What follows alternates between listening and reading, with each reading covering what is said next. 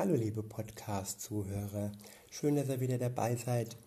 Heute bei dem täglichen Bibeleinblick in den zweiten Johannesbrief, Kapitel 1, die Verse 3 bis 6. Ich lese aus der Guten Nachricht Bibelübersetzung. Dort steht, Gnade, Erbarmen und Frieden werden mit uns sein von Gott, dem Vater und von Jesus Christus, dem Sohn des Vaters, so dass wir auch untereinander in der Wahrheit und in der Liebe verbunden bleiben. Ich habe mich sehr gefreut, unter deinen Kindern einige zu finden, die in der Wahrheit leben, nämlich nach dem Gebot, das wir vom Vater empfangen haben. Deshalb bitte ich dich, liebe Herrin, dieses Gebot auch weiterhin zu befolgen. Ich schreibe dir damit nicht ein neues Gebot, es ist ja dasselbe, das wir von Anfang an gehabt haben. Und es lautet, wir sollen einander lieben. Darin besteht die Liebe, dass wir nach den Geboten des Vaters leben. Und, seine, und sein Gebot ist dasselbe, das ihr von Anfang an gehört habt. Danach sollt ihr nun auch leben. Ich lese nochmal von vorne, Vers für Vers, und sage meine Gedanken dazu.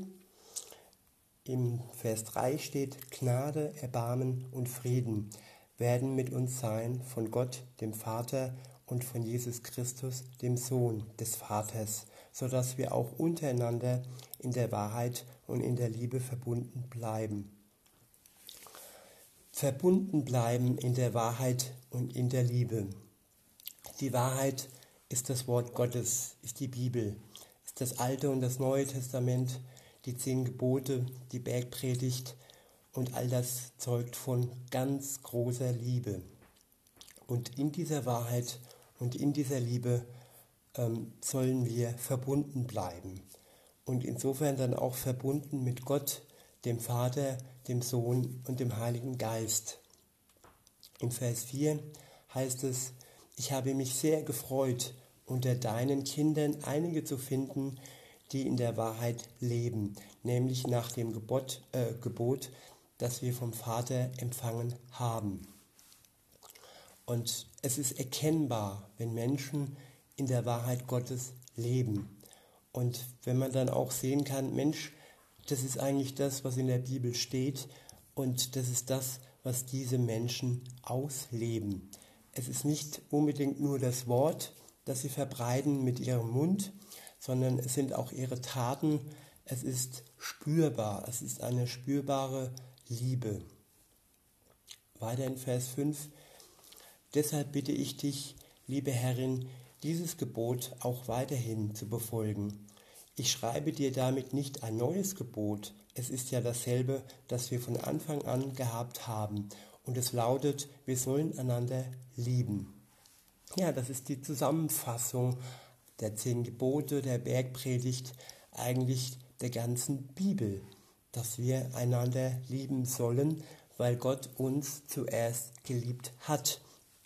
Dass wir die anderen lieben sollen in der Liebe, die wir von Gott erfahren haben und in der Liebe, die wir von ihm bekommen. Es heißt auch, dass der Heilige Geist in unsere Herzen die Liebe Gottes ausgießt. Und in dieser Liebe und mit dieser Liebe sollen wir leben und das spürbar für alle anderen. In Vers 6 heißt es dann, darin besteht die Liebe, dass wir nach den Geboten des Vaters leben. Und sein Gebot ist dasselbe, das ihr von Anfang an gehört habt. Danach sollt ihr nun auch leben.